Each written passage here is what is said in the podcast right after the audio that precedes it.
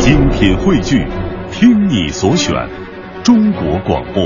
radio.cn。各大应用市场均可下载。观点、解析、分享，带上你的思想，观点碰撞。观点约架今日话题：地铁卖艺到底该不该留个活口？五月一号，北京市轨道交通运营安全条例将正式实施。条例规定，禁止在车站车厢内乞讨、卖艺、派发广告等物品。地铁卖艺行为呢，一直备受关注。有网友对新条例表示了极大的支持，称地铁卖艺严重的扰乱了公共秩序。而也有些网友则认为，对于那些被逼无奈的人群，似乎这样有点太苛刻了。对这件事儿，您怎么看？今天的两位评论员，程峰认为没有必要一竿子打死，而卢静则坚持确实不该卖艺。当然，你也可以发送您的观点到我们的公众平台，微信搜索“文艺之声”，观点约架等您说话。今天的奖品继续发。欢迎各位，快乐晚高峰的观点约架，今天说的是地铁卖艺的这么个事儿，您支持吗？啊，大家肯定都坐过地铁啊，也赶上过地铁有卖艺的。那现在出台规定了，禁止在车厢内乞讨卖艺。乞讨咱们刚才一直在说，不说了，就说这个卖艺该不该留个口呢？这个呀，是我们今天要讨论的一个话题。两位评论员啊，一位是程峰，他认为，确实该留这么一个口。卢静认为你还是别了。那您各位怎么看呢？欢迎您各位发送您的观点到我们的微信公众平台订阅号“文艺之声”，您的观点是我们最想听的。我们首先来有请程峰，他认为应该留个活口。北京市政府拟做出这样的规定呢，是对于地铁安全性以及秩序管理的一种考量。毕竟呢，在上下班的高峰时期，地铁里面人满为患，容易呢产生一些安全的隐患。但是对于在地铁里的卖艺者，或许我们可以换一种思维和管理的方式来解决这样的问题。比如在英国呢，实行的就是牌照制，所有的卖艺者呢必须向地铁管理部门申请营业执照。在获得执照之后呢，就可以在规定的时间和规定的地点来进行卖艺活动。听起来哈有点像另外的一种双规，呃，而在这种规定里面呢，我觉得英国管理部门做的非常好的两点，一点是他在同一时间段内。非常严格的去限定卖艺者的人数，比如说只能是三到五名。另外一点是卖艺者之间的这个相隔的距离也有明确的规定，比如说三十米到四十米。所以，所有的行人以及地铁的乘客在地铁的这个乘坐的过程当中，他既不会觉得身边哪儿哪儿都是这样的这个卖艺者，产生了很多的噪音、杂音和不适感。同时，卖艺者之间这样适当的一个距离，相互之间也不会产生干扰。因为大家知道，很多卖艺者是在弹唱啊这样的，如果离得太过近的话，其实相互之间也都会产生影响。所以在这样的管理方式当中，我们能够看到。英国的地铁管理方其实还是进行了一种非常人性化的管理，非常人性化的管理。但是，我就想跟程峰老师说一句啊，这儿是北京啊。卢静老师不支持他，为什么不支持他啊？听听他怎么说。轨道交通运营部门出台这个条例，是从轨道交通运行安全和社会公共秩序这个角度。呃，出发的普通的网友在网上反映支持这个条例，实际上是跟自己的生活经验相关的。我们都有这样的经验，无论是在上下班高峰的时候，还是车厢里比较安静的时候，我们都会遭遇到乞讨、卖艺和派发小广告的人。那些乞讨人员我们就不说了，他们经常就是把手，呃，伸到你的面前，不管你是在看书休息，他就直接会干扰到你在公共空间当中为。那个空间非常小的私人空间，另外卖艺的呃那些人员，他们的歌艺，呃说实话，他不不会给你带来享受的，基本上还带来的是一种干扰。派发小广告的就更加可恶了，有的时候我都替那些轨道交通就车厢里面的清洁工感到有点心酸，就是他们那么铺天盖地、花花绿绿的小广告到处都是，清洁工得需要多少的。这个额外的时间来清理，所以从社会公共秩序和人们在公共空间中应该享有的权利这个角度来说，出台这个条例都是必要的。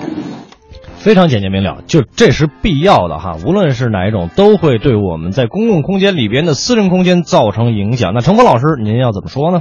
无论是地铁卖艺还是街头卖艺，其实都是城市呃文化的一道风景线。我在西班牙的巴塞罗那就呃到过这样的一条大街。这条大街之所以非常有名，就是它云集了各色各样的这种呃卖艺者。呃，走在这条大街上啊，你会看到有的人呢在给别人画画像，有的人呢在表演魔术，有的人在表演杂技，就类似于中国的那种喷火呀，然后顶碗之类那种杂技。还有的人呢是装作一个凝固的雕笑，可是当你悄悄地靠近他的时候，他就会突然去吓到你，呃，也形成了一种乐趣。所以，这种城市的文化的现象，往往给这个城市带来了不一样的一种色彩。无论是对本国人还是对外国的游客，都非常具有吸引力。在这一点上，我觉得在中国国内的很多城市，呃，一味的去禁止了这种街头的文化、街头的表演。艺术，甚至把它们归类为一种异类的行为艺术，可能从一个城市的包容性来说，对文化的这种吸引力来说，我们还确实欠缺了很多。那么问题来了，我想问问程峰老师，那我们的地铁的这些卖艺者，他们真的能成为艺吗？是吧？您刚才说到这个国外哈，那卢静老师也要就这事儿说一说。有些出过国的朋友一定会发现，在欧美一些国家大城市的地铁里面，有一些不修边幅的吹拉弹唱的呃卖艺人员，他们就是街头艺术家，能够带来美妙的音乐和歌声，在大都市当中成为一道艺术的温暖的风景线。所以就是说，在北京、上海这样的城市，也不要禁止地铁里面的卖艺的人员。道理是。是可以这么说的，但是我们要区分哪些人是真正卖艺为生的，哪些人是以卖艺的借口和名义来乞讨的。另外还有一点就是，那个艺的水准，很多卖艺乞讨人员的那个艺术简直勾欧亚招渣难为听，呃，给人们带来的是一种心理上的摧残。当然很难用条例或者是法律来做艺术上的定义区分。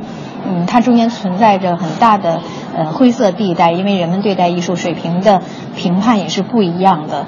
嗯，但是我觉得，为了更大多数人在公共空间享有的权利，为了社会公共秩序，在中国目前的情况下出台这样的条例是有必要的。嗨嗨，就说了，还唱的还不如刘乐呢？您您这怎么叫做卖艺啊？程老师，您还坚持自己的观点吗？我能够理解呢，城市的管理者对于这些自由卖艺者的一种困惑哈，因为他们分布的比较零散，不易于管理，有的时候呢也会形成一些矛盾和冲突。但是，呃，他们也可能会给这座城市带来不同的、完全不同的这种感染力。我在呃英国的伦敦奥运会期间呢，就在泰晤士河旁边看到过这样的一个卖艺者，他呢，呃，在这个小石子路上在。弹唱，周围有很多人在围观。其实说句实话，唱的不是那么好听，但是很多人会给他鼓掌，因为大家都是被他那种自由奔放、无拘无束的那种生活态度所感染。我在看他弹唱的时候，我就觉得，哎，在这样一个城市，他会允许这样一个人自由的去进行弹唱。平添了我对这座城市的好感和一种敬意，所以我觉得在我们的城市当中，如果我们能够给这些自由职业者这样的一种自由卖艺者这样的一种空间，那么让他们去展示自己才艺，从某种角度来说，它不仅仅是城市的文化风景，更让很多来到这座城市的人能够感受到这座城市的包容和它的文化气息。得了，最后我也不说了。卢俊老师，您来反驳吧。我赞成出台这个条例，很重要的一个原因是，很多乞讨卖艺人员他们是假的，甚至是那种有组织、有任务、有目标的团伙乞讨。很多人，呃，亲眼看到一些乞讨人员过的生活比自己还要好。所以这种行为实际上是加剧了社会当中人与人之间的不信任，他们对我们的社会风尚是一种破坏。当然，这里头一定会有冤枉的，我这种说法。另外，还有那些卖艺的年轻人。他们心怀着艺术的梦想，想通过这样的方式找到机会锻炼自己的演艺能力。但是这样的比例又有多少呢？我们是应该给他们发展的空间，但是是不是要采用其他的方法？比如说发给他们可以卖艺的执照，还有那些派发小广告的人员。我觉得这是一种中国特有的。非常不正常的营销手段，我都非常怀疑它的效率有多高，与给社会带来的混乱和环境造成的这个危害相比较来说，因此我赞成，至少目前大城市出台这样的条例是可行的。哎，两位老师都说完了他们的观点，您怎么认为呢？发送到我们的平台，半点之后咱们来看。快乐晚高峰，两点之间快乐最短。感谢各位在半点之后继续回到我们的快乐晚高峰当中，我是刘乐。朋友们，大家好，我是五科。还是要提前祝大家五一小长假快乐哈。嗯我们来看一看今天给大家准备的奖品，呃，依然非常的丰富。嗯五月十三号到十七号，由田沁鑫监制、张子健导演的青春话剧《英雄二十四小时》，东方剧院首演。二十四小时啊，二十四小时，二十小时，二十四小时是什么玩意儿？呃，这部话剧呢，也是今天继续给大家准备四张门票。嗯，还有就是要送给您恋爱的金牛的这个票。那么见面聊星座早已经是都市青年的一个时尚话题了。嗯在讲述了关于狮子座、处女座、天蝎座以及射手座等八个星座的爱情故事之后呢，今年的四月二十三号到五月十七号金牛月期间呢，逍遥堂也是出品的《十二星座神婆日记之恋爱的金牛》会在北京枫蓝国际小剧场上演。我们今天依然是送出四张票。没错哈，想要参与我们，呃想要得到这个票呢，可以参与我们的话题讨论。对当然，也可以在之后的时间里，在我们直播的过程当中呢，您直接来索票。直接索票，嗯在微信上跟我们大声的喊出来：“我要票。都是有机会得到。但哎是我我是觉得哈，就很多的，尤其最近一段时间，很多的这个精彩的留言和评论啊，尤其是那种，呃，观点约架啊，就拼的特别火药味十足的，但是又有这个笑料，又有幽默感，然后又有理有据的这些朋友们，我觉得你们得到票的这个几率会更高。那我就简单点，我就想要票，不行吗？可以，当然是可以的。快乐晚高峰一直这么任性，怎么能不给大家票呢？是吧？嗯呃，来看一看我们之前半点呃一直在讨论的一个话题哈，就是在地铁上面卖艺，您觉得该不该留个那么一个口呢？嗯啊，就现在全面禁止了，该不该给他们一个这个这个什么生存的空间也好啊给？他们一个机会呢？给他们一个机会呢，是吧？嗯，去跟法官聊啊。突然间让我想起《无间道》里边那个台词了。呃，我们还是来看看大家伙儿的这个心里话吧啊。哎，吴克英就就不不不想理我了。不是，因为我真的觉得这个每次哈，我们古典乐家抛出一个话题之后哈，嗯真是一时激起千层浪，很多段子手又出来了。好，又段子手来了吗？来看一呃看。，对这个德基梅朵说了，说卖艺真心不支持。之前一个男人在地铁上跟女朋友求婚，这个时候过来了一个卖艺的，各种破坏气氛。想要问问你敢不敢？大姐给两块呗。你说人家正在浪漫的这个节口，而且关键求婚对吧？这女生还在考虑呢，还在羞涩呢，还在不好意思呢。你说您这一出唱的，本来本来捂着嘴哈啊，想说哎呀太感动了，就愿意这回来。你看你选这个地儿，就就就不结了，是啊，您把把女孩给惹怒了，这这你看啊，很有这种后果很严重。是的哈，呃，费劲也说了，说原来坐地铁两块钱随便坐，那遇见卖艺的，那看我看的时间长了，他为什么一直盯着您看呢？就不管唱的咋样吧，给一块钱就给一块钱了。嗯现在地铁票价这么贵，还让我掏钱啊？看我看十分钟也不给呀、花同样的钱，他们能坐那么久。另外啊，这个那个，另外这事儿，我我们我们帮您传达。呃，关于我们节目上的一个小建议，感谢你哈，哎非常的细心，嗯贴心的一个温馨提示，感谢费劲啊。没错，还有这个顾顾也说说支持地铁卖艺呀、就是能不能有个专门的活动区域，或者嗯有个时间段可以卖艺？就是刚才程峰老师在第一番里边说的这个所谓的双规，就是规定时间、规定地点来进行一个卖艺、啊比如说早高峰、晚高峰什么一号线、八通线，算了吧，算了吧，真的真挺挤的。不是我我真的担心哈，就是嗯吉他挤坏了没事儿，人挤坏了怎么办？是嗨，他您还在乎他那吉他？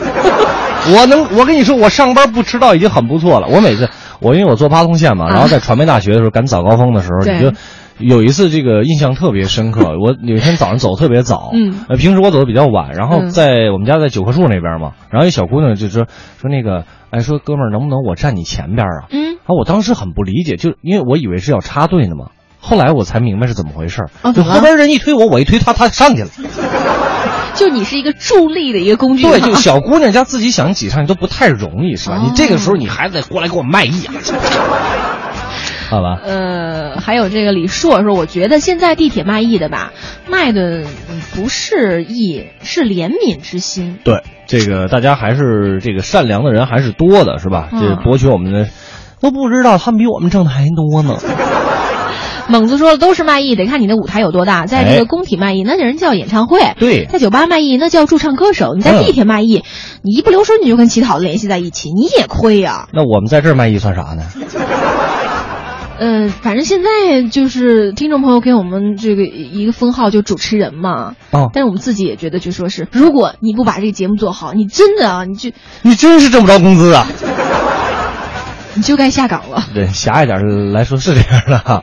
呃，趴趴熊说了，说可以选择广场、公园、商场之类的地方，用才艺去吸引听众。哦地铁车内呢，总感觉不是很协调，会影响别人，强迫别人在听你演绎。比如说，你今儿唱了一个流浪歌曲，嗯或者是一个什么特别欢快的，可是这个人今儿就是烦，就被老板都快要炒鱿鱼了，你还在跟我唱那激烈的、欢乐的，而且而且大多数都是那什么，混在北京没那么简单，本来心里就苦吧？都是这种情调的，你知道特别的难受啊！你要给我唱点开心的，可能我就真的是吧，给给你一块钱两块钱的也是有可能的哈。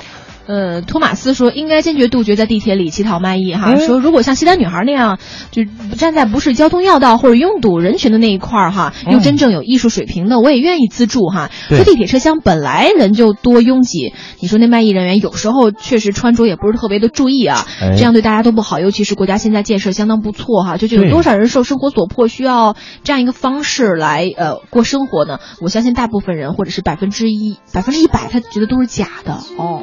不能那么绝对不过西单女孩唱的是真不赖。啊这歌声已经飘过来了。